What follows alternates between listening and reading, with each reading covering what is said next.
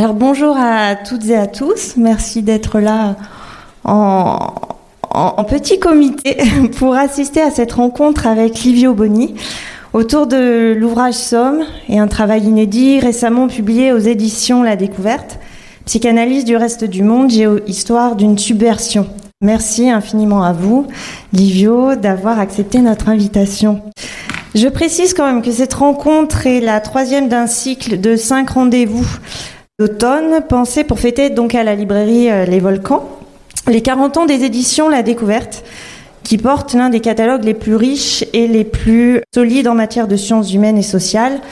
Un cycle donc que nous avons pensé autour de certaines de ces thématiques et disciplines phares et autour d'ouvrages aussi parus cette année. En septembre, nous recevions Clémence Guimont et Hugo Lassalle pour Écologie, le vivant et le social. Puis on a reçu Bernard Lahire pour les structures fondamentales des sociétés humaines. Le 1er décembre, nous accueillerons Quentin de Luermoz pour une histoire globale des révolutions. Et le 8 décembre, Michel Rio-Sarcé pour l'émancipation entravée, l'idéal au risque des idéologies au XXe siècle.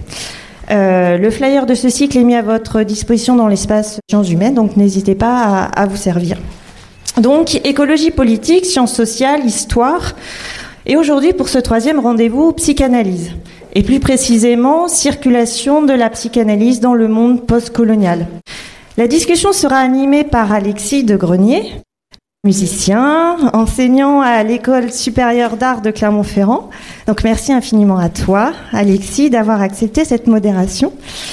Je vais donner deux, trois éléments d'introduction avant de vous, laisser, pardon, à tous deux la parole. Donc Livio, vous êtes psychanalyste, directeur de programme au Collège international de philosophie. Vous avez publié plusieurs ouvrages, dont l'Inde de la psychanalyse, le sous-continent de l'inconscient, Freud et la question archéologique, La ville inconsciente en collaboration avec Guillaume Sibertin Blanc. Vous avez préfacé la réédition en 2022 de cet ouvrage d'Octave Manoni, qui a suscité de multiples controverses et critiques, dont celle célèbre de Franz Fanon, à retrouver dans Peau noire et masque blanc. Je parle ici de ce livre Psychologie de la colonisation, un ouvrage dont le contenu, la réception et la trajectoire éditoriale ont été analysés en détail dans La vie psychique du racisme, l'empire du démenti, disponible également à l'entrée du patio, coécrit avec Sophie Mendelssohn et publié aux éditions La Découverte en 2011. Sophie Mendelssohn qui co-dirigera donc à vos côtés ce nouvel ouvrage Psychanalyse du reste du monde. Du reste du monde, un mot déjà sur ce titre, puisqu'il renvoie à une invitation de Derrida exprimée dans sa conférence inaugurale d'un colloque franco-latino-américain tenu à Paris en 1981, conférence intitulée Géopsychanalyse and the Rest of the World. Il y avait là une invitation à envisager l'histoire mondiale de la psychanalyse à partir de ce que l'on nommera aujourd'hui le Sud global ou les Suds, contrée non occidentale, quand le partage nord-américain du monde s'exprimerait en ces termes The West and the Rest. En somme, une invitation à renverser la formule. Renverser la formule, en revanche, dans un contexte où la présence de la psychanalyse, en dehors du monde nord-occidental, entendu comme espace géographique, culturel et politique, globalement hémisphère nord, culture judéo-chrétienne et démocratie libérale, Une présence donc extra-occidentale qui n'est généralement appréhendée qu'en termes de diffusion-résistance. Accueil, conditions d'importation pour une imitation passive ou rejet, point d'incompatibilité insurmontable, poids de la religion, régime autocratique, absence de conception, je reprends vos termes, conception individualisante, introspective du sujet. Et c'est donc à rebours de ce regard tramé en creux par la perception dominante d'une psychanalyse essentiellement, consubstantiellement arrimée au monde occidental, c'est-à-dire à rebours d'une perception occidentaliste de la psychanalyse qui ne pourrait dès lors qu'éventuellement irradier les Suds à la marge, quand ceux-ci réunissent les conditions jugées incontournables à son importation, que vous montrez dans ce livre riche d'une quinzaine, alors 14 exactement, séquences, que la psychanalyse, depuis plus d'un siècle, est travaillée par ses ailleurs spatiaux, culturels, politiques, prise, vous nous dites, en tant qu'entreprise intellectuelle et pratique dans le mouvement de l'histoire globale, interférant avec d'autres espaces géographiques, culturels, politiques, au-delà de son noyau occidental, irréductible en cela à une seule langue comme à une seule culture. C'est dire au final que la psychanalyse ne peut être considérée comme une, comme une aventure exclusivement occidentale. On parlera ainsi de circulation hétérogène et de coexistence simultanée de plusieurs scènes. On parlera de trajectoire, de traces et de présence discontinue, déterminées parce que la psychanalyse a pu apporter à des moments de crise et de déstabilisation, lui conférant dès lors ce que vous appelez un caractère symptomal, présence déterminée parce qu'elle peut apporter aujourd'hui, en termes d'appareillage conceptuel, boîte à outils, invention théorique en somme, comme pensée critique, capable de saisir, je vous cite, deux zones d'impensée propres à l'histoire des Suds, marquées par la problématique coloniale et postcoloniale avant tout. Autant de percées hors cadre occidental liées à des nœuds, contradictions, impasses que charrie le processus de décolonisation. Se dessinera par là non pas une histoire stricto sensu de la psychanalyse non occidentale, mais une géo-histoire désaxée, désoccidentalisée et conjoncturelle dessinant un paysage pour partie ignoré, du moins inconsidéré comme tel, parcourant l'ensemble des cinq continents, l'Asie, l'Afrique, le Moyen-Orient, l'océan Indien, les Caraïbes, l'Amérique latine, mettant au jour les modalités de circulation de la psychanalyse dans les espaces non occidentaux et postcoloniaux, les chemins de traverse, les interférences et les brèches dans lesquelles elle pénètre, comme les dynamiques de réappropriation à l'œuvre et de réinvention créatrice, autant d'usages inventifs et originaux observables à partir de contextes possédant leurs coordonnées propres. Le geste que vous tentez ici, Livio Boni, avec Sophie Mendelssohn et les nombreux auteurs, nombreuses autrices participant à l'ouvrage, est donc, comme vous le définissez vous-même, un geste spatial, cartographique, sud-nord et non pas nord-sud, ouest-est, sud-sud, pour une géographie alternative venant subvertir la représentation dominante du planisphère psychanalytique, comme la place de la psychanalyse au sein de la production des savoirs contemporains, être là où on ne l'attend pas et là où on ne l'attendait plus, rappelant ainsi in fine son indéniable actualité de par le monde. Alexis, Livio, je vous laisse la parole.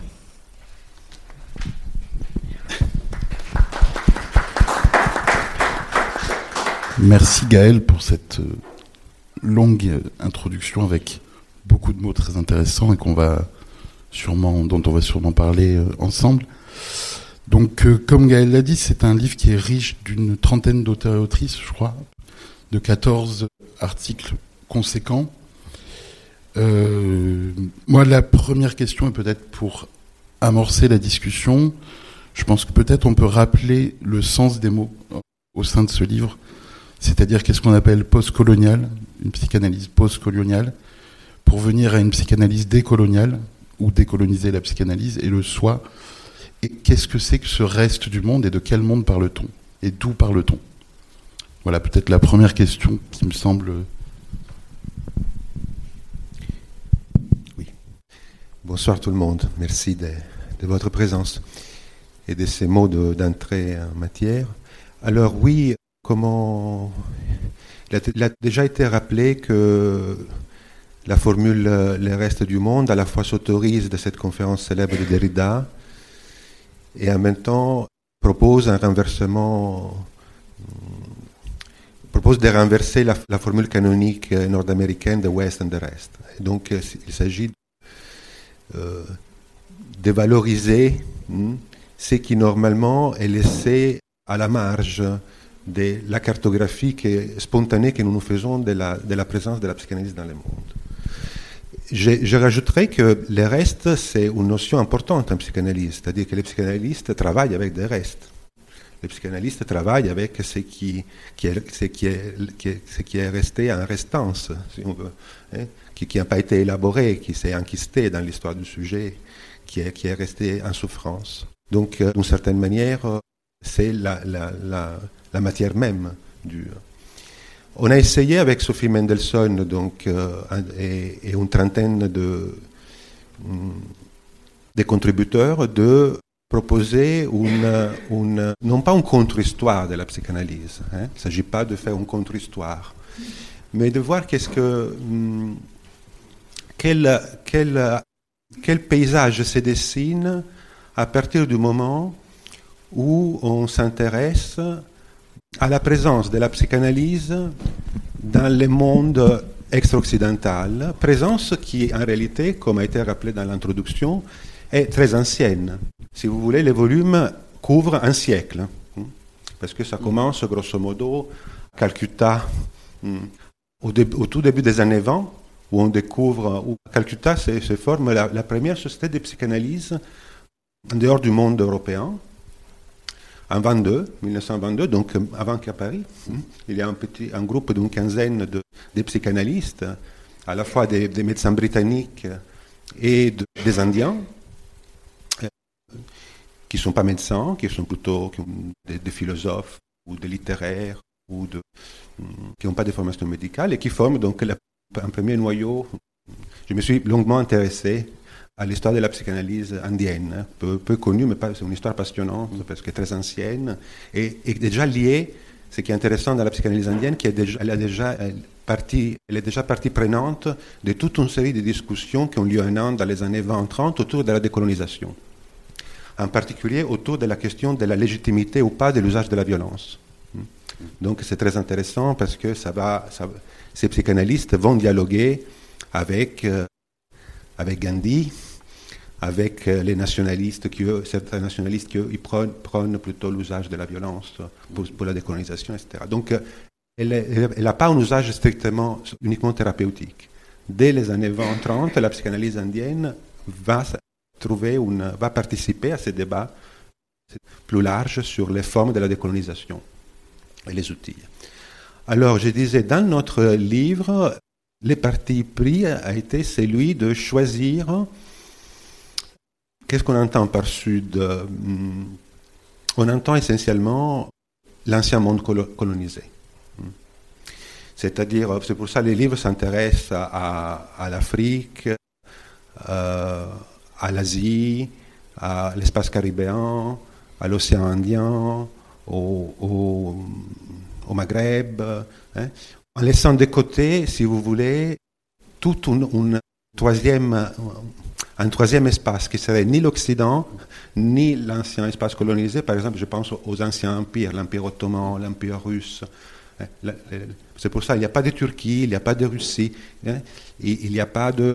On ne s'intéresse pas à l'Iran, à l'ancienne Perse, etc. On s'intéresse vraiment à l'ancien monde colonisé, et à la question de savoir de quelle manière la psychanalyse s'est mêlée des processus de décolonisation, d'un côté, et de quelle manière, d'une certaine manière, elle contribue à participer à la déconstruction de toute une série de complexes hérités de, l'expérience coloniale dans le monde postcolonial qui est aujourd'hui le nôtre.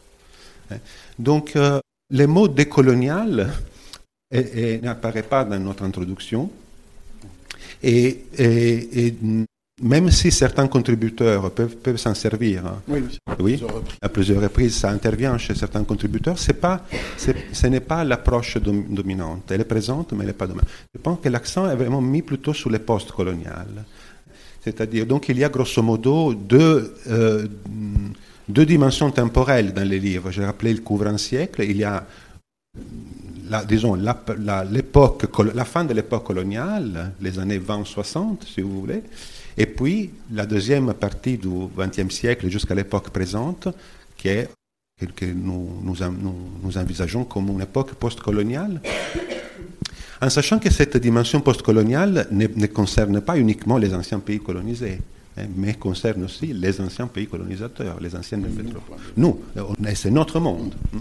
C'est pour ça que notre parti pris méthodologique aussi a été dans les livres d'essayer, c'était rappelé en introduction, il y a une quinzaine de sections, euh, à chaque fois sur la même section historique et géographique, convier un auteur du Nord et du Sud à écrire ensemble, hein, à écrire en croisant leurs regards et voir qu'est-ce qui se déplace, comment sur la même séquence historique et géographique, on peut avoir un regard, qu'est-ce qui se décale, qu'est-ce qui, qui se rejoint et quels sont les, points. Et, faire, faire parler ensemble hein, les, chercheurs du Nord et ceux du Sud, sans les opposer, mais en voyant quel genre de transfert, hein, transfert de travail, on dit en psychanalyse, dans certains cas, et peut s'instaurer entre eux. Et pour ne pas être long et de, passer la parole aussi, et ça a été aussi mentionné d'une certaine manière, en, faisant, en choisissant cette, hum, de valoriser des formes de, des transferts entre psychanalystes du Nord et du Sud, nous nous sommes aussi inspirés de, certaines, de certains cas de figure historiques, comme par exemple la, la, les dialogues entre Manoni et Fanon, hein, qui, était, qui a été aussi conflictuel, mais qui a été réel. Et, très, pour, Fanon, ça a été très important que Manoni ouvre la voie, qu'il y ait quelqu'un qui commence mobiliser la psychanalyse pour, pour, pour interroger les, les, impasses du projet colonial. Et même si Fanon sera dur avec Manoni d'un peau noir à masque blanc, il, il, il, il reconnaîtra euh, la, la, valeur et la fonction de, voilà, d'ouvrir une brèche et d'inaugurer une nouvelle voie de, la, de, ces livres de Manoni, donc Psychologie de la colonisation, qui date des 50. C'est un vieux livre, donc Peau noire, masque blanc, c'est 52, mais ils sont extrêmement proches. L'autre, oui. Tout à fait. Euh, merci déjà pour ces précisions. Euh, ce qui, moi, me semble très intéressant, c'est que c'est un livre qui, malgré la complexité des sujets abordés, euh, leur complexité en termes psychanalytiques aussi, par, par moments, c'est un livre que j'ai lu étant désaxé moi-même de, de la psychanalyse, c'est-à-dire étant non spécialiste, plutôt sur d'autres questions, euh, guattariennes et deleuziennes par exemple, où je trouve quelques formes de, résonance avec la déterritorialisation et ce genre de choses. Mais ce qui est, ce qui est intéressant dans ces dialogues et la, réalité contemporaine euh, du Moyen-Orient et du Proche-Orient le, le montre aussi, c'est qu'il y a, bon, évidemment, des exemples de trauma aussi, de l'Algérie aussi, qui est montré sur plusieurs aspects, notamment Fanon, mais aussi là-bas, en Algérie, des penseurs, puis les penseurs qui sont issus des pays colonisateurs, également comme, comme vous le rappeliez avant.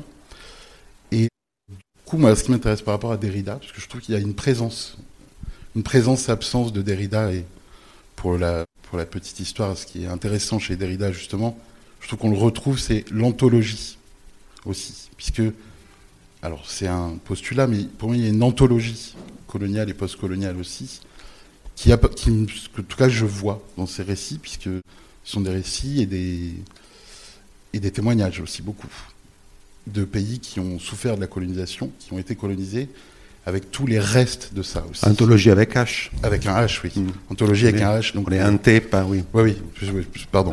Ça, l'ai dit pour les publics. Non, mais merci oui, pour euh, de préciser. Oui. Anthologie avec un H dont parle, dont parle Derrida, donc avec une histoire des spectres. Euh, notamment lui, il en parle autour des spectres de Marx. Et du coup, ça m'amène à cette question, alors peut-être un peu précise, mais qui me semble peu hanter justement le, livre. C'est quels sont les où sont les spectres, justement, peut-être de Freud, Lacan, de la psychanalyse occidentale, entre guillemets, dans ces récits? En tout cas, comment ils, sont reçus par, par le reste du monde et comment il y a il y a un contemporain et des histoires parallèles. Je ne sais pas si c'est assez clair ma, ma question. euh.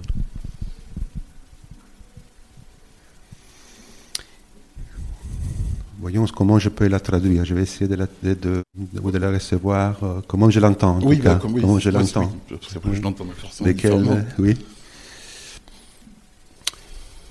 Lorsqu'on s'intéresse à la présence, je dis présence et non pas histoire de la psychanalyse dans les, dans les suds, ou dans les suds au pluriel. Pourquoi je dis, je dis pas histoire? Parce que l'histoire euh, présuppose une continuité. Et la réception de la psychanalyse dans les, dans les, dans dans les sud du monde a été discontinue, a été par vague, par, euh, par, par, euh, par, par séquence, par ouverture, par conjoncture. hein. On se sert aussi de la notion de conjoint. Euh, donc, euh, on ne peut pas parler d'histoire, mm, ni même de tradition. mm, D'une certaine manière, il y a quelque chose. Je fais l'exemple de l'Inde parce que c'est le terrain qui, je suis plus familier, par exemple. Je rappelez, la, la psychanalyse fait une première percée dans les années 20-30. Je rappelais que donc elle participe euh, au débat en cours sur euh, les formes de la décolonisation. Puis elle, donc percée spectaculaire et inattendue. Puis une fois que l'Inde trouve son indépendance en 47, la psychanalyse disparaît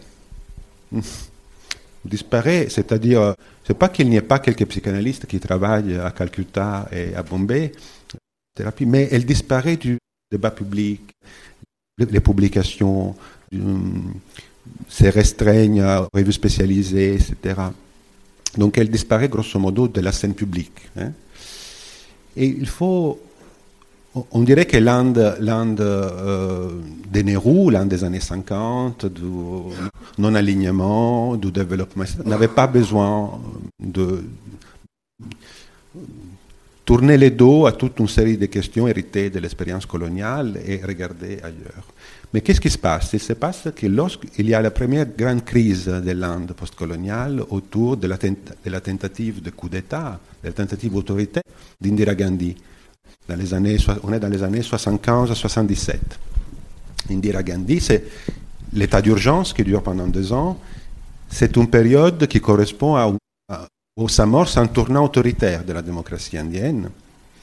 Et d'une certaine manière, toute la construction héritée de la décolonisation autour du Parti du Congrès, etc., est chancelle. chancelle.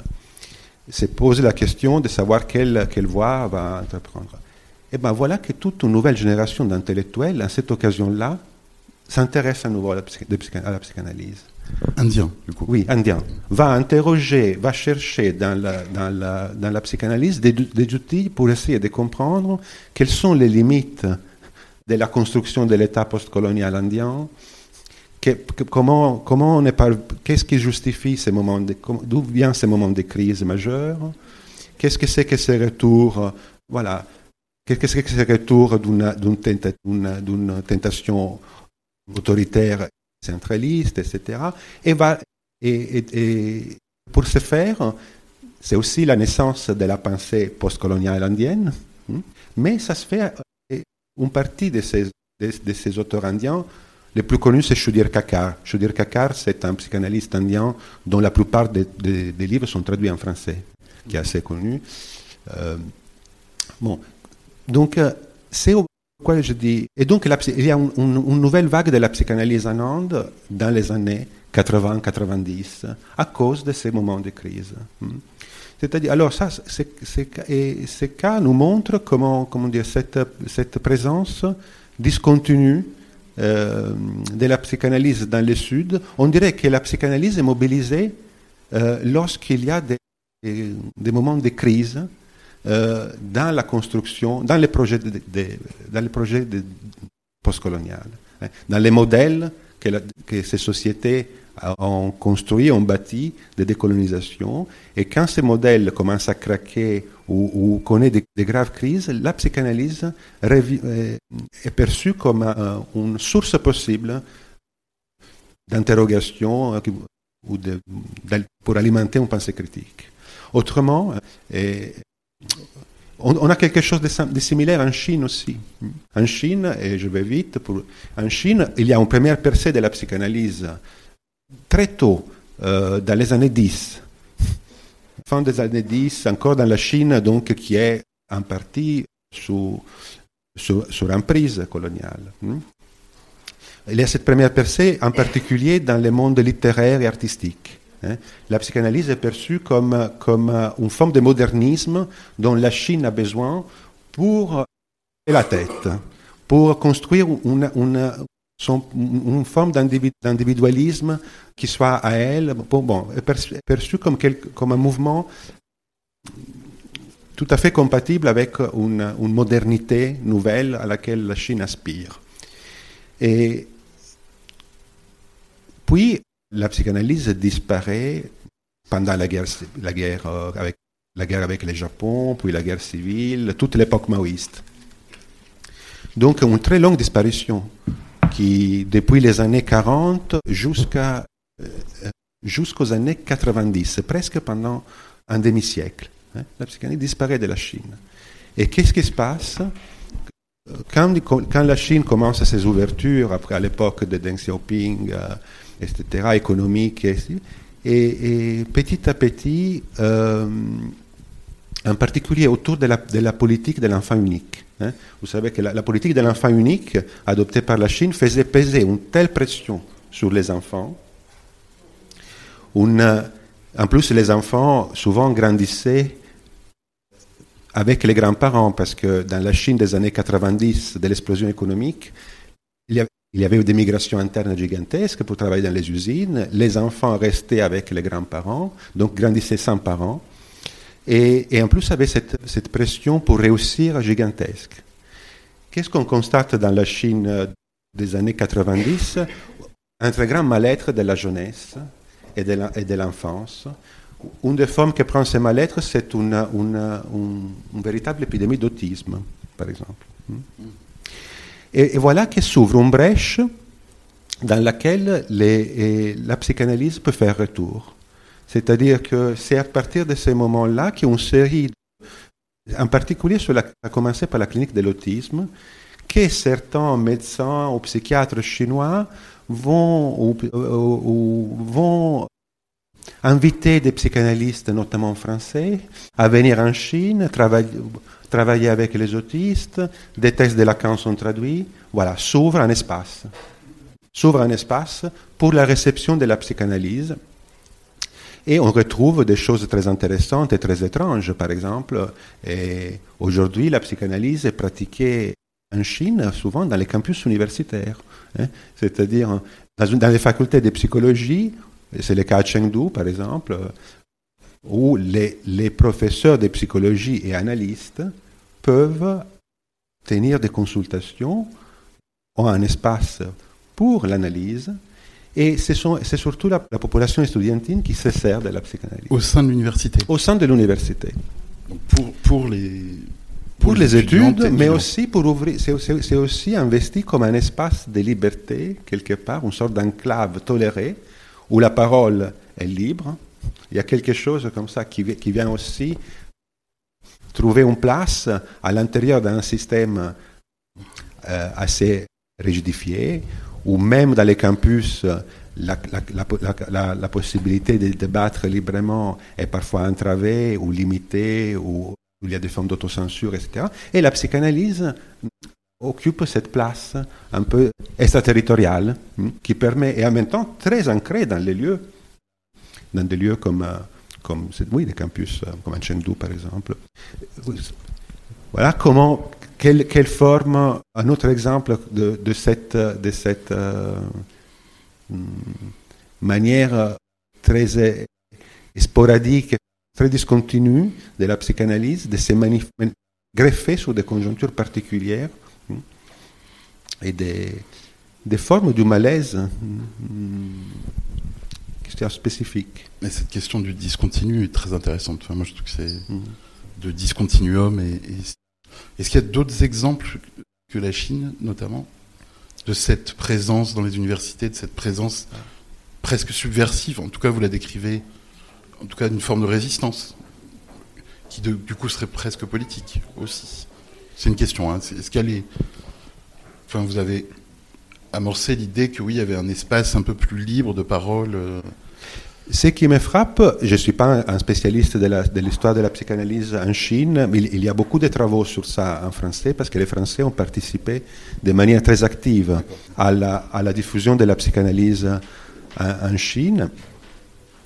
Et, mais ce qui me paraît important, c'est comment, d'une certaine manière, c'est essentiellement la jeunesse qui, qui est concernée, d'où vient la demande de psychanalyse, et qui est, qui, qui, qui, qui est concerné par, cette, par cet intérêt nou- renouvelé pour la, pour la psychanalyse.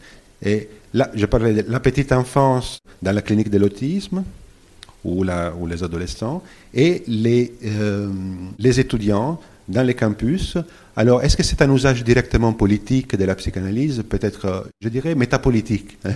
C'est-à-dire au sens que ça, ça a des conséquences, hein, ça, a bien sûr des effets politiques, mais ce n'est pas un usage directement contestataire ou politique ou, ou, euh, ou- ou branché, sur des questions de, de contestation. Mais voilà, c'est vraiment là. euh, je crois que dans aucun pays au monde, d'une certaine manière, les, les, les usagers, si je puis dire, de la psychanalyse sont euh, si jeunes qu'en Chine. Hein, C'est vraiment la Ah oui, jeunesse. c'est à ce, point-là, oui. Mhm. Ça, c'est un exemple très intéressant. Euh, mais du coup, alors, est-ce qu'il se profile Donc, Du coup, là, on avait l'exemple de la Chine, mais peut-être ailleurs. Et je pense notamment au, au monde arabe. Bon, le monde arabe, c'est très grand. Et là aussi, je pense que c'est discontinu entre les pays Moyen-Orient, Proche-Orient et Maghreb. Je pense qu'il y a des spécificités, on reviendra peut-être dessus. Et la question de la religion et des religions. Euh, euh, ma question, c'était à savoir si il y avait des psychanalyses et psychanalystes très autonomes des écoles qu'on connaît en Occident, des choses qui se sont détachées mais qui restent des psychanalystes assez loin finalement de, de la psychanalyse qu'on connaît ici avec les grandes figures. Freud, Lacan, Jung et... Parce que Jung en parle aussi hein, déjà, il a quand même... Jung a déjà cette chose euh, aussi, euh, cette espèce de recherche euh, transcendée. Il a beaucoup d'exemples aussi de la Chine, enfin l'utilisation du Yiking. Donc ça, on en reviendra peut-être après, mais en fait, je me demandais s'il y avait des... Voilà, je me pose cette question de quid des personnes, donc dans le pays concerné aujourd'hui, une espèce d'autonomie ou est-ce y a le continuum justement dans cette discontinuité? Oui. Ben, il existe, il existe une, grande machine institutionnelle qui s'appelle l'International Psychoanalytical Association, euh, qui, est donc la- qui a été fondée par Freud lui-même et qui, qui a son siège à Londres et, qui est la grande machine, disons, censée se- gouverner la psychanalyse mondiale hum, et former des psychanalystes un peu partout dans le monde. Et nous ne nous sommes pas intéressés. Donc il y a d'une certaine manière, il y a des, de- de- des antennes de l'IPA, donc de l'International Psychoanalytical Association, un peu partout, et- y compris en Chine, y compris en Inde, les exemples que je faisais. Mais ce n'est pas cette histoire-là qui nous a intéressés. C'est parce que cette, cette manière-là, là, on est vraiment dans une, la plupart du temps, à quelques exceptions près, on est vraiment dans une conception de la psychanalyse et comme occidentalo-centrée. Et il s'agit d'une certaine manière de, de la répandre comme si c'était un, un travail de missionnaire ou un travail question, de. Oui. Et ça, c'est vraiment un travail de. Nous nous sommes intéressés, comme, comme, comme tous les sujets à ta, question, à des figures plus, plus, à- plus libres, moins inféodées aux institutions. Donc des figures des psychanalystes qui sont eux-mêmes à la marge des institutions officielles, mais qui, en étant à la marge de ces institutions mondiales, trouvent aussi un espace de manœuvre et un espace de, de- d'agentivité, on dirait. Bon. Donc effectivement, les, figures qu'on nomme, auxquelles on s'intéresse, sont des figures hum, qui sont non seulement d'une certaine manière hein, euh, à la marge au sens euh, par rapport à, l'image eurocentrique qu'on a de la psychanalyse, parce qu'ils travaillent dans le, dans, le Sud. Mais sont aussi bien souvent hommage des institutions internationales et, ou qui ça, c'est important. Donc, d'une certaine manière, c'est une, c'est une vie de la psychanalyse un peu plus, euh, moins encadrée par, euh, par, les, par les institutions. Ici, ici, en Europe ou dans le nord du monde, les institutions sont encore, euh, règlent encore une partie importante de la vie de la, de la psychanalyse, quoique elles connaissent une grave crise aussi. Oui, oui. Ben, c'est quelque chose qui apparaît assez évident dans la lecture. Après, je, pose cette question pour euh, justement que ce soit euh, expliqué aussi aux personnes euh, présentes, puisque c'est vrai que c'est quand même quelque chose, moi j'ai senti des figures libres aussi quand même. Et là où c'est vrai qu'on a un moment, il y avait quelque chose d'assez suffocant dans ces écoles. Et donc là, c'est intéressant. D'ailleurs, l'exemple, je reviens à... Il y a quand même un très beau chapitre sur la Palestine, notamment. Je pense que c'est intéressant d'en parler qui d'ailleurs euh, aborde cette question de la, plupart des psychanalystes auraient pathologisé. Ça, moi, je trouve ça très intéressant. Cette notion de les, personnes qui écrivent sont en dehors de ça, c'est-à-dire qu'ils pathologisent pas, ils, écoutent le trauma. Et le titre du chapitre, euh, que j'ai plus en tête, vous l'avez peut-être en tête, que je trouve très beau d'ailleurs.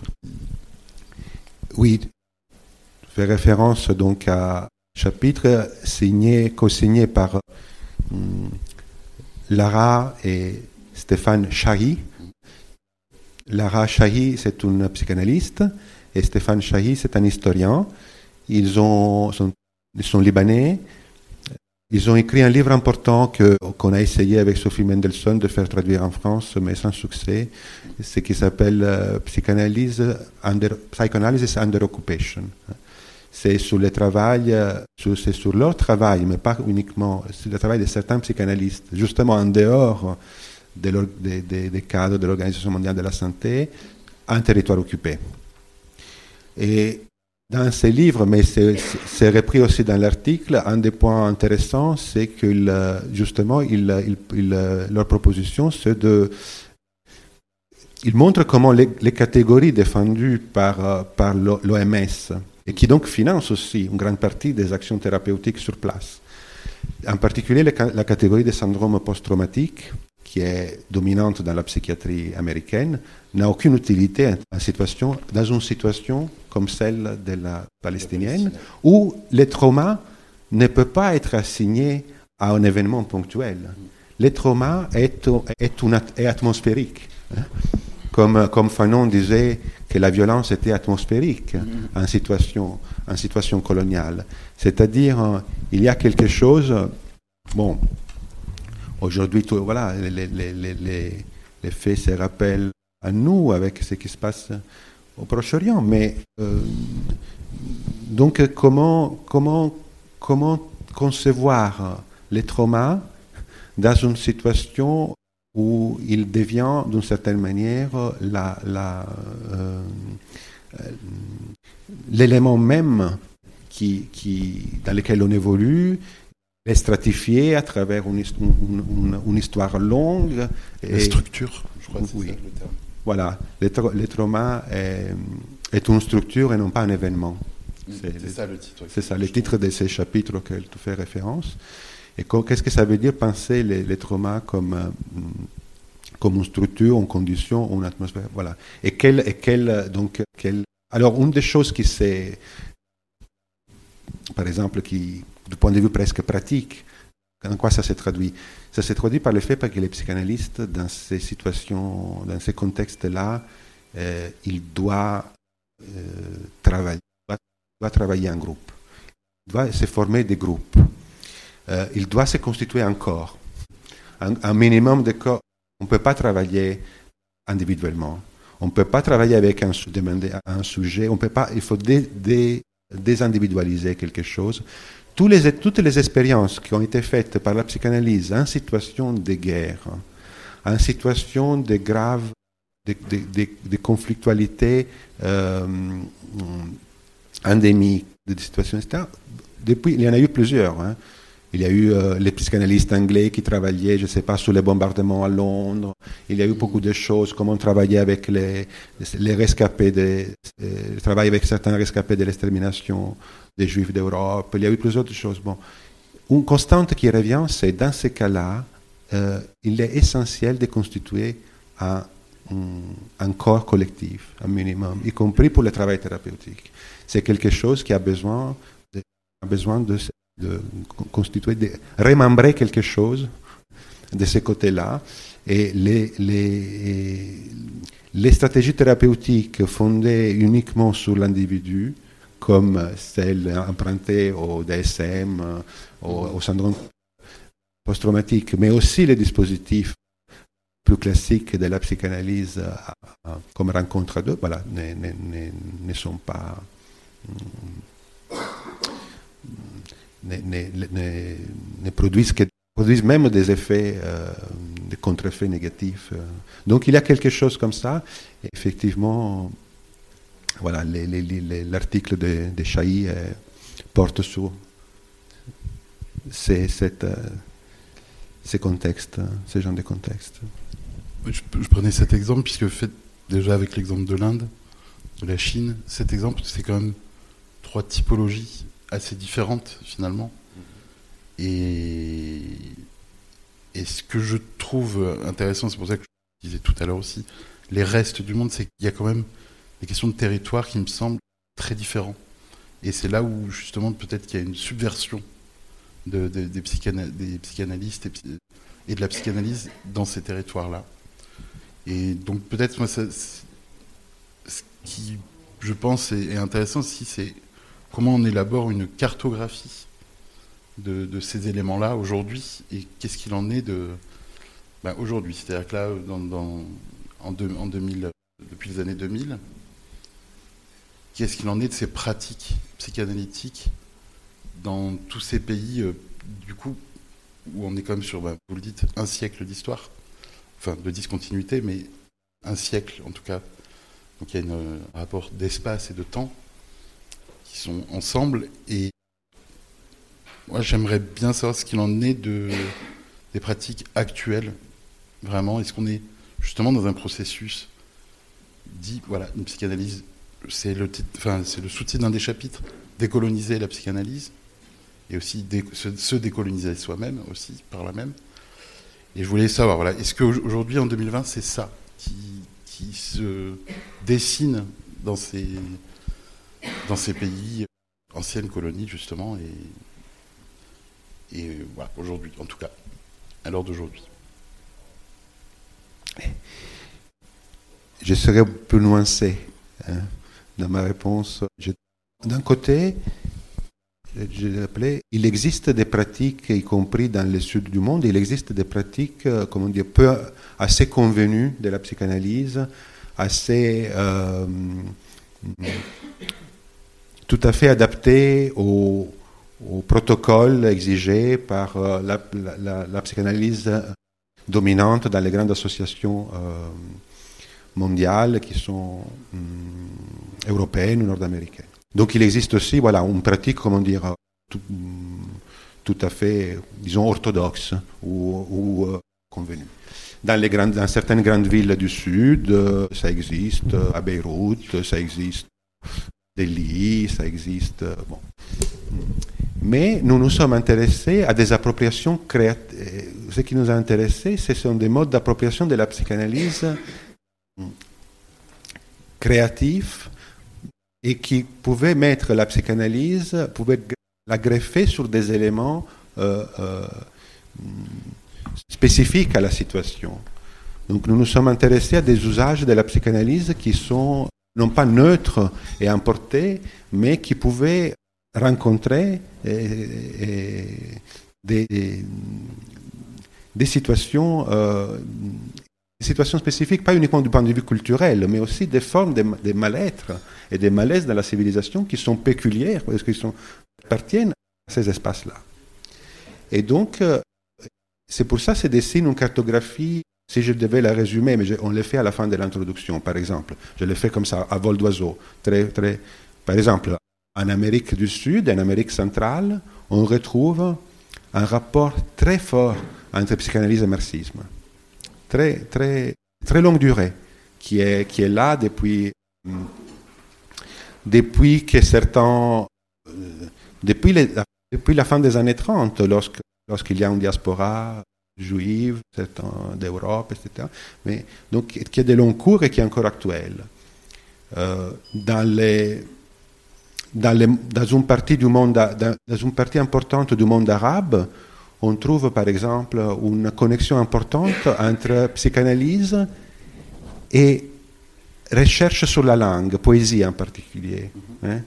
Interrogation des ressources de la langue, par la littérature, par, euh, je ne sais pas si, si on pense à l'œuvre d'Abdelkader Katibi, par exemple, bon, et dans, dans en Asie, comme en Inde par exemple, on trouve cette forte connexion entre psychanalyse et critique post et études postcoloniales, hmm, qui, qui, qui, reste très active. Euh, et en Chine, je, faisais encore un autre exemple, ça passe par toute cette question de la, de la, du, du mal-être et du, de la jeunesse issue de, l'explosion économique de la Chine. Et, donc et par, par, des recherches particulières sur les statuts de l'écriture chinoise. Dans la, qu'est-ce que, qu'est-ce que c'est, comment on travaille, lorsque, qu'est-ce que devient les signifiants, et tout le travail, par exemple, pour, pour les lacaniens, c'est important, quand on sort euh, du cadre des écritures alphabétiques, et les, les Wodatong, Wodatong qui fait partie des portraits, parce que dans les livres, il y a aussi une série de portraits, des portraits des psychanalystes du reste du monde. Donc des psychanalystes, voilà. Parmi ces portraits, il y a le portrait de Wodatong, donc, qui est le principal, c'est un, qui travaille depuis maintenant une trentaine d'années sur une certaine appropriation de la psychanalyse, en particulier lacanienne en Chine, acclimatation de la psychanalyse lacanienne, Datong travaille beaucoup sur euh, les statuts de la de l'écriture. Hein. Qu'est-ce qu'apporte les statuts Qu'est-ce que c'est que, cette écriture euh, où il y a encore du corps Dans l'écriture alphabétique, il n'y a pas de lien direct avec les, corps, alors que dans, l'écriture, euh, dans les calligrammes chinois, ou dans il y a encore un rapport avec quelque chose qui est de l'ordre corporel. Bon, vous voyez comment ça, peut déplacer des choses très importantes lorsqu'il y a des fondamentaux culturels ou anthropologiques différents. Et, quels sont les usages euh, Donc les livres s'intéressent à quels sont donc les usages politiquement productifs de, cette, de cette, mise en relation entre la psychanalyse et les, les, les contextes et ces contextes autres. J'ai peut-être dit trop de choses à la fois. Non, non, non. du coup, c'est vrai qu'il y a cette question du coup beaucoup moins présente ici de, du rapport à la langue, au langage, mais qu'on voit chez Lacan avec le signifiant, mais et ce rapport au caractère même de l'écriture, c'est quelque chose qui évidemment nous est assez étranger. Je pense dans les champs euh, ici.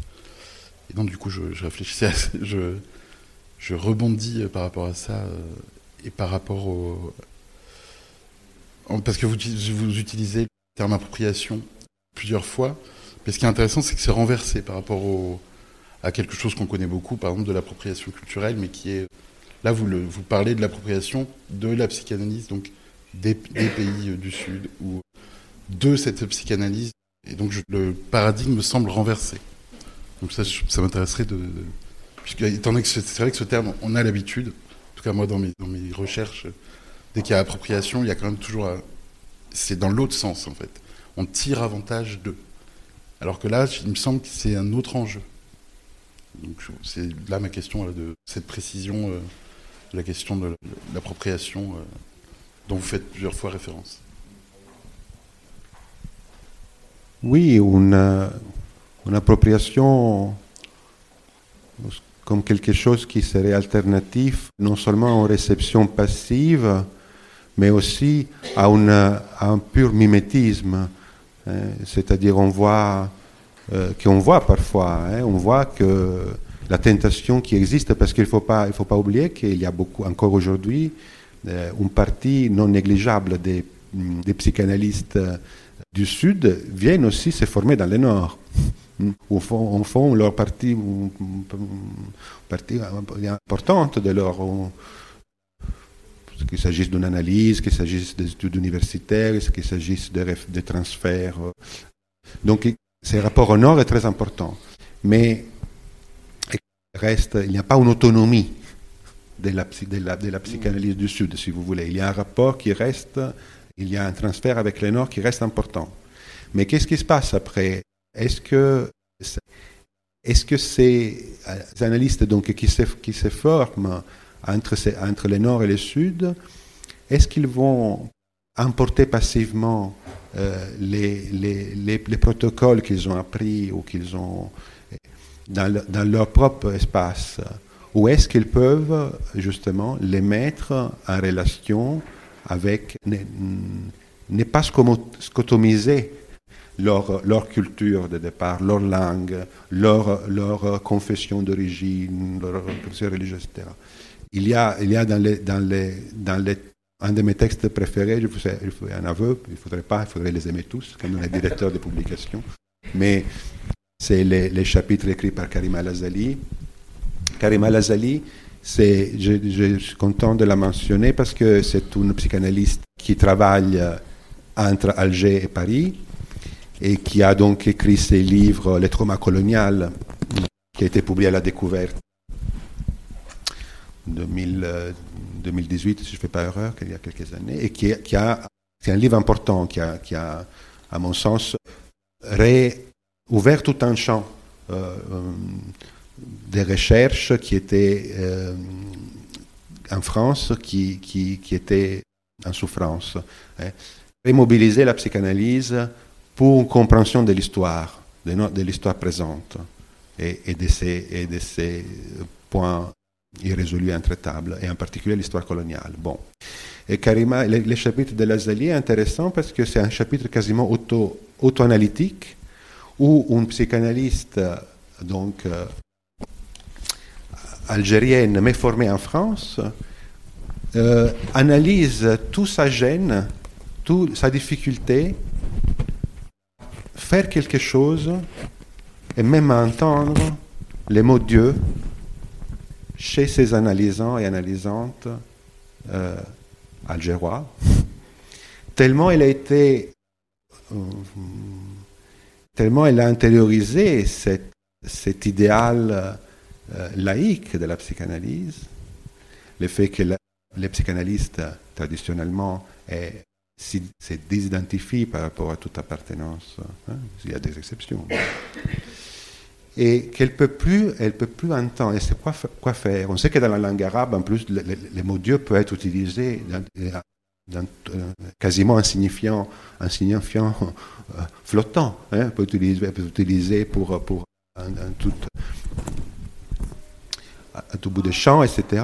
Et, donc, dans ce texte, elle, texte donc d'auto-analyse et en même temps, elle, elle, euh, met un récit comment elle a pu, à un moment donné, euh, non seulement entendre, mais faire quelque chose, à s'autoriser à faire quelque chose de ces, euh, ces signifiants-là qui étaient, qui était hors champ pour elle, qui dont, elle, ne pouvait pas, parce que sa formation française hein, faisait que d'une certaine manière, cette récurrence du mot Dieu en arabe la, renvoyait, la, renvoyait à quelque chose de son, hmm, de, son appartenance euh, religieuse.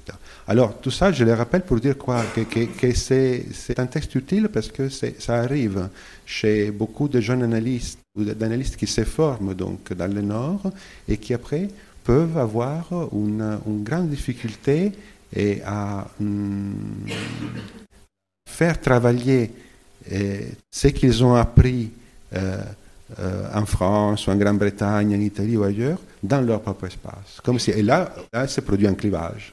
Hein. Là, se produit un clivage ou quelque chose devient inaudible. Donc, euh, hmm, peut-être qu'après on pourra prendre quelques questions. Mais c'est une question importante, pour terminer de répondre à ta question. appropriation, euh, c'est aussi utilisé contre l'idée d'un mimétisme hmm, vide qui ferait que l'analyste du Sud singerait celui du Nord et se coupant de tout son arrière culturel. alors qu'il s'agit justement de trouver les points de pertinence et d'impertinence de la psychanalyse dans chaque contexte. Et peut-être qu'avant de passer aux questions, il y a, pour rebondir sur cette question, est-ce que l'inverse, on trouve l'inverse aussi, c'est-à-dire une pratique de la religion qui s'associe à la pratique de la psychanalyse chez certains, chez certaines personnes du sujet, mais, mais aussi thérapeutes ou, psychanalystes, où du coup la présence de la religion reste encore euh, euh, là présente et qu'elle est, disons, indissociable de la, de la pratique elle-même. Dans les, dans, les, dans les restes du monde? Oui. Puisque ici, ça nous paraît beaucoup plus évident, je crois.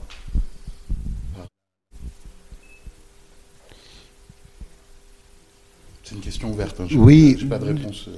Alors, euh, disons que il y a une différence entre folklore, tout élément qui vient de la religion et de sa culture religieuse, parce que serait une condition pour devenir analyste et pour être en position d'analyste. Il existe chez certains analystes, je pense en particulier au Maghreb, une position très intransigeante, c'est certain, qui disent que la psychanalyse n'a rien, strictement rien à voir avec la religion, et donc euh, ils de, toute passerelle, tout pont avec. Euh, mhm. c'est comme si la, psychanalyse devait évoluer dans un monde de lumière et, et modelé sur, sur l'histoire européenne, etc. Alors cette position existe. Mais il existe aussi une autre position qui, d'une certaine manière, sans bien sûr que les psychanalystes puissent euh, euh, euh, se réclamer dans, son travail d'une forme de religiosité ou de spiritualité, etc., n'exclut pas la possibilité d'une interaction avec les religions, d'une discussion de, faire travailler certains éléments euh, d'un certain spirituel. Je pense au soufisme, notamment. bon, les, soufismes, ça c'est la, solution la plus, plus répandue. Par exemple, comment toute une tradition, dans la, psychanalyse des langues arabes, le soufisme est très valorisé parce que d'une certaine manière, serait déjà une forme de spiritualité critique d'une théologie du 1, etc. Donc, chez les, dans la psychanalyse indienne, c'est frappant. Par exemple, il n'y a pas d'opposition frontale hein, chez les psychanalystes indiens. il n'y a pas d'opposition. Il y a un écart, hein, il y a un déplacement, mais il n'y a jamais d'opposition frontale et une, demande de sécularisation absolue de l'espace analytique. Mm-hmm. Hein.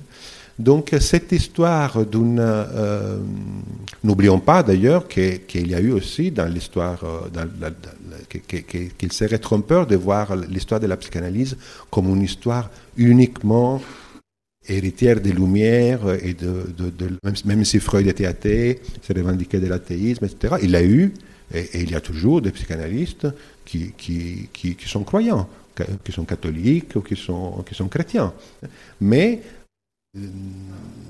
cela n'a, je pense à Françoise Dolto, parmi les plus connus, mais cela n'est. Euh, donc il s'agit de trouver un point d'écart, je pense, par rapport à la religion et non pas de dénégation pure et simple. Et les, psychanalystes ne doivent pas se déconvertir de toute appartenance religieuse nécessairement. Hein. Oui, mais c'est ce que vous disiez sur la langue, dans la langue arabe. Le, nom de Dieu apparaît de, mille façons et dans mille formules du quotidien aussi. Et, c'est valable. Euh, je fais un écart sur ce que vous disiez. Quand on parle de musique indienne profane et sacrée, c'est un déplacement aussi finalement, la question n'est pas euh, posée en ces termes. Il y a un petit peu quelque chose comme ça. C'est un déplacement, mais c'est pas si frontal en fait. C'est pas frontal. Tout à fait. Donc ça, ça se rapproche euh, à Tout ça. à fait. Peut-être que pour étayer la discussion, on pourrait passer des questions dans le public, ou des remarques, ou des. ou ce que vous voulez. Allez-y, allez-y. Oui, euh, c'est très intéressant tout ce que vous dites. Et, euh, euh, donc, euh, de quelques années de la création, j'ai créé la- l'association médecine et psychanalyse dans la cité, ici, parce que j'étais lasse de ce, cet entre-soi, de ces querelles. Et depuis trois ans, on a en plus la chance d'avoir un poste de sud-américain qui travaille avec nous. Le Covid a développé la visio, ça a permis de discuter. Et euh, je trouve que ce que vous avez dit se voit bien là-bas, que cette ambiance de trauma euh, nécessite, notamment les disparitions, hein, les 310 000 disparitions du premier à Mexico, euh, de nécessité de faire un collectif de, j'allais dire, de pianistes forts, de se regrouper, de ne pas être seul face euh, à, à ces traumatismes et, et dans le singulier seulement. Et ils font énormément de choses sociales, c'est très inventif, c'est très créatif. Et euh, euh, la remarque que j'ai faite, malgré tout, dans tout ce que je voyais, c'est qu'il y avait malgré tout une clinique contemporaine, c'est-à-dire les suicides des jeunes, les addictions à tout va. Ça se retrouve partout, malgré cette euh, ambiance collective complètement différente.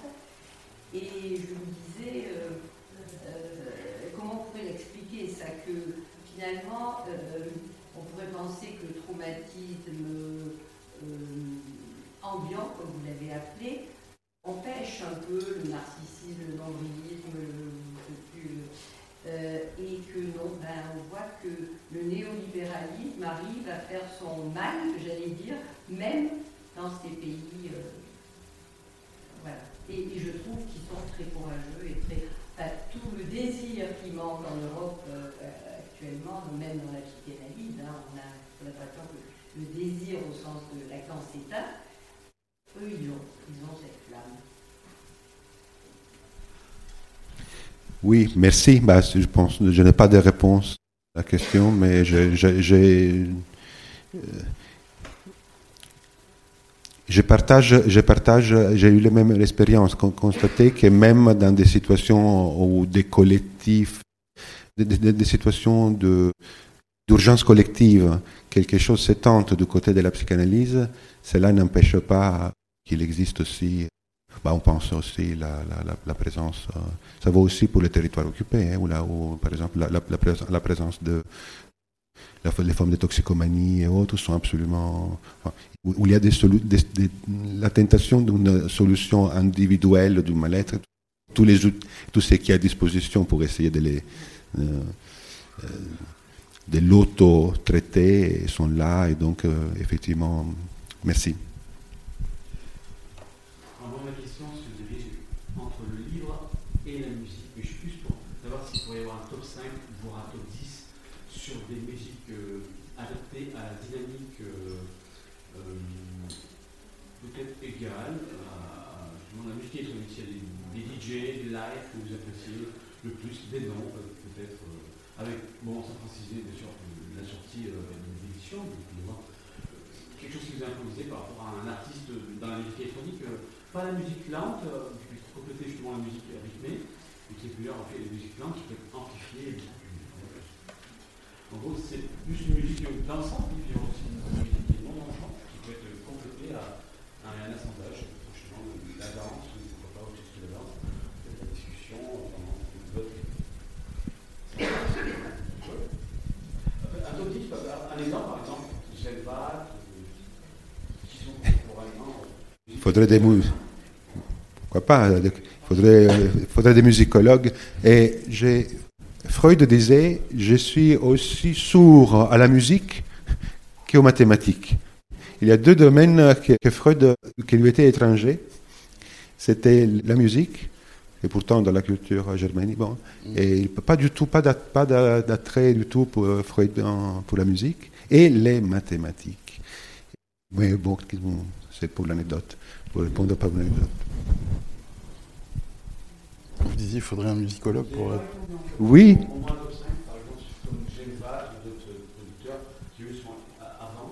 Vous voyez un rapport entre ces...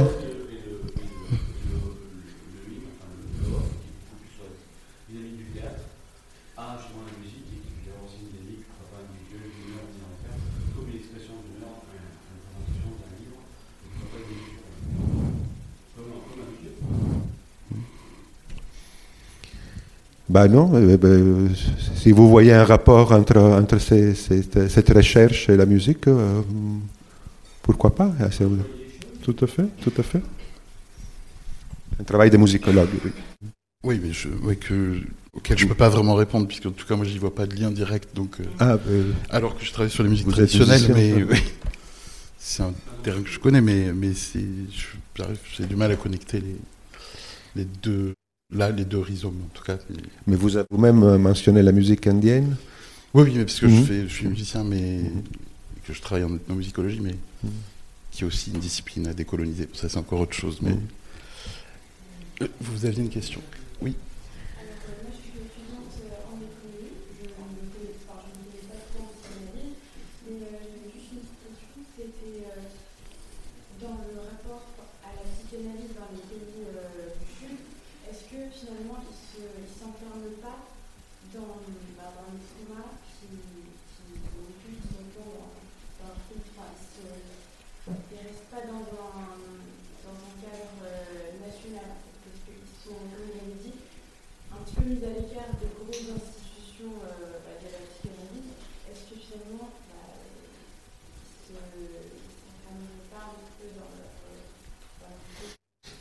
Non, je crois que même euh, au contraire, étant donné qu'il n'y a pas un environnement déjà disponible, euh, il n'y a pas, par exemple, ça dépend, hein, parce que le Sud, c'est des situations très différentes. Mais dans certains cas, par exemple, euh, je pense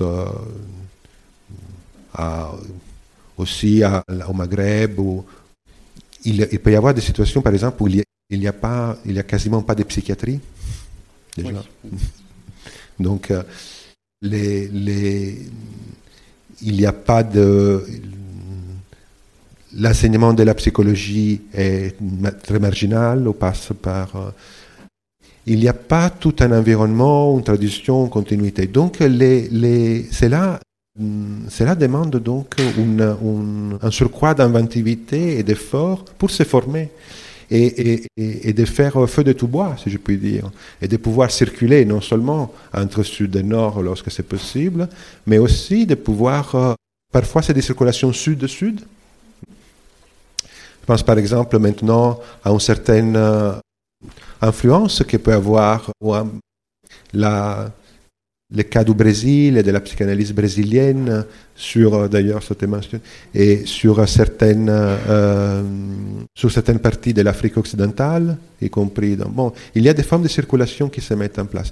Mais en général ou je pense au cas des, psychanalystes sud-africains. Il y a eu une émergence de la psychanalyse en Afrique du Sud après la fin de l'apartheid, justement pour travailler tous ces, héritages, tout l'héritage collectif de cette, de cette, période.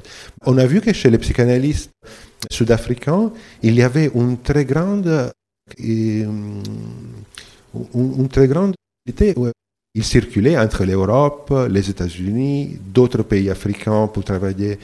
Il fallait, voilà, il fallait vraiment construire un espace nouveau qui n'existe à partir de presque rien, et donc, euh, d'une certaine manière, c'est donner euh, tous les moyens et, ce qui est intéressant, dans, par exemple, dans l'histoire qui commence maintenant à avoir une vingtaine d'années de la psychanalyse sud-africaine, c'est vraiment de voir comment elle a puisé de toutes les sources. Hein. Et s'est alimenté aussi bien les sources européennes, nord-américaines, sud-américaines, et, un travail avec des thérapies de confrontation avec ethnopsychanalytique avec euh, d'autres pays d'Afrique ou d'autres situations. Euh, voilà, c'est très intéressant, par, par, exemple. Et donc, non, je dirais que c'est pas. Hmm, C'est pas forcément. Mais ça demande, d'une certaine manière, de construire un espace ou des trajets individuels, des trajets de formation qui sont qui sont qui sont pas des, des schémas déjà tracés et donc qui demandent euh, un engagement et, un effort. euh, Mais du coup, euh, est-ce que c'est une chose qu'on retrouve dans les traditions diasporiques aussi? Est-ce que ces psychanalyses suivent une diaspora ou, se reforment dans, une, dans, dans, dans certaines dia- diasporas Parce que ça, c'est une question que j'avais. C'est-à-dire, est-ce qu'elle elle survit à ça ou est-ce qu'elle s'intègre dans, dans certaines diasporas Si oui, lesquelles particulièrement? Est-ce qu'elles survivent ou est-ce qu'elles sont. Ou est-ce qu'elles deviennent justement au sein même d'une communauté dans un, dans un autre pays? C'est un peu ma. Je ne sais pas si, si vous voyez ce que je veux dire. À quelle, à quelle diaspora vous pensez, par exemple? Je pense à la, la diaspora euh, africaine en, aux- en Amérique du Nord, justement. Hmm. Je pense, bon, je pense à l'immigration nord-africaine ici. Mm. Comment elle survit, comment justement elle vit autrement, Mm. possiblement dans d'autres territoires. Est-ce qu'elle existe aussi? Est-ce qu'il y a une autre forme de, psychanalyse du reste du monde? Est-ce que c'est un reste? Ces territoires-là, ce, cet excent- excentré-là, Au sein même d'un autre, pays qui fut colonisateur auparavant. C'est une question intéressante et difficile à... alors autant, il y aurait peut-être des recherches à faire sur ce point qu'on n'a pas... Et il y a un rapport, euh, dans les livres, ce qui émerge, c'est surtout les rapports qu'il y a eu entre la, la psychanalyse du reste du monde et la diaspora juive. C'est-à-dire qu'il y a eu beaucoup, beaucoup, une partie importante des figures qu'on analyse, de ces psychanalystes, c'était aussi de, des psychanalystes qui, fouillaient le, naz- le nazifascisme et qui allaient exporter la psychanalyse dans, l'ancien monde colonial. Je pense, quand on parlait d'Afrique du Sud, je pense au, au cas de Wolf Sachs. Wolf Sachs, c'était un lituanien, un juif lituanien, qui est envoyé, qui donc fuit euh, l'Allemagne dans les années après, la, prise de pouvoir par Hitler et qui, par des, par des biais qui sont pas, par le biais de, de son analyste britannique, trouve un plan pour aller en Afrique du Sud travailler en psychiatrie, ouvrir quelque chose, une consultation, etc. À l'époque, il n'y avait quasiment pas de, de- psychiatrie en Afrique du Sud, sinon un asile de- ou de- des asiles pour les militaires, une psychiatrie militaire. Bon. Qu'est-ce qui se passe? Eh Et Wolf Sachs sera le premier, euh, se passionne, il se passionne pour la culture euh, zoulou et, et- et pour d'autres cultures euh, sud-africaines et sera le premier, d'une certaine manière, le premier ethnopsychanalyste. hein. Il, il va écrire euh, euh, ses livres qui, dont la première édition date des années 30 déjà, c'est très ancien, L'Amelé noir, hein, noir est, est, est une, est- The Black Hamlet est, un livre qui, existe aussi en français et qui est hum, l'histoire d'une de- tentative d'analyser un guérisseur, hum, un guérisseur traditionnel, mais dont la, la situation, au fur et à mesure qu'on avance dans lecture du récit, finit par se renverser. Il y a quelque chose, l'analyste se laisse aussi instruire par le, par le guérisseur, introduire dans un monde qu'il ne connaît pas, etc. Sorte, de, de sorte qu'à la fin, au cours de la lecture, ça devient une sorte de d'analyse réciproque et, et même d'une certaine manière c'est, plutôt les récits de comment un analyste européen s'instruit euh, euh, auprès euh, d'un sujet qui a des coordonnées tout à fait autres. Et en même temps, quelque chose est possible, quelque chose passe. Quelque chose passe en dépit de... Et donc, euh, il y a, pour ça je disais ça, je disais ça parce qu'il il y a eu euh, des effets, comment dire, ces effets de dissémination de la, euh, de la diaspora juive dans les années 30 fait qu'il y a eu des psychanalystes qui étaient eux-mêmes des marginaux. Hmm. Les plus connus, c'est Georges Devereux. Georges Devereux était les, les, les, fondateurs donc, de ce qu'on appelle l'ethnopsychiatrie ou l'ethnopsychanalyse, qui a été aussi une figure très importante et qui aussi a, eu, qui est aussi resté, depuis de de l'importance de son œuvre, etc., une figure euh, à la marge des institutions. Il s'est fait rejeter par la Société de psychanalyse psychanalytique de Paris, et ses travaux d'ethnopsychanalyse les plus connus sont euh, en Amérique du Nord, mais il a circulé. Donc il y a eu cet effet très important de la diaspora juive pour, euh, pour produire un effet de dissémination de la psychanalyse dans le monde ancien monde colonial ou dans le monde en voie de décolonisation, et qui a fait germer sur place euh, euh, la possibilité d'usage. C'est comme ça. Euh, c'est pas toujours comme ça. L'Inde, par exemple, dans, notre cas, comme je disais, plus, plus autochtone, si je peux dire. Mm. Mais sinon, j'aurais une, une, difficulté à. À répondre sur un sens plus large sur les diasporas. Quel rôle jouent aujourd'hui les, les, déplacements diasporiques dans la... Oui, je crois qu'on commence à avoir euh, quelques références, mais assez faibles sur, dans les Black Studies aux, États-Unis quand même. Mais c'est plutôt contemporain. C'est peut-être sans doute pas. Euh, plutôt dans, dans les communautés des, des formes de, de psychanalystes ou de en tout cas, il y a un champ, je crois, de recherche qui est. Oui, je sais qu'il y a tout à fait. Le cas pour, pour, ce qui concerne Haïti, par exemple, il y a des choses intéressantes sur, euh, qui se sont faites euh, à partir de, de tout euh, un mouvement récent de, des fuites diasporiques d'Haïti et comment se, former, se sont formés un groupe de psychiatres haïtiens aux États-Unis qui travaillent maintenant entre les deux sur, sur, la, sur, sur l'histoire récente d'Haïti. Donc ça existe effectivement dans des espaces, dans les Caraïbes par exemple, ce sont des espaces assez, assez proches d'une certaine manière, où les mondes caribéens et, les continents américains peuvent instaurer des formes de, d'échanges et semi-diasporiques qui, qui peut être euh, euh, fertile et Peut-être il faudrait effectivement travailler. Il y a une autre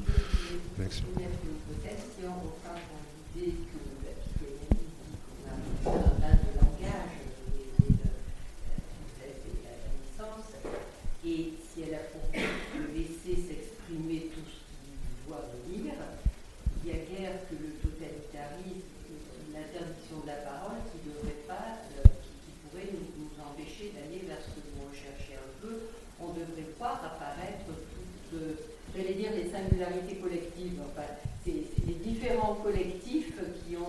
Oui,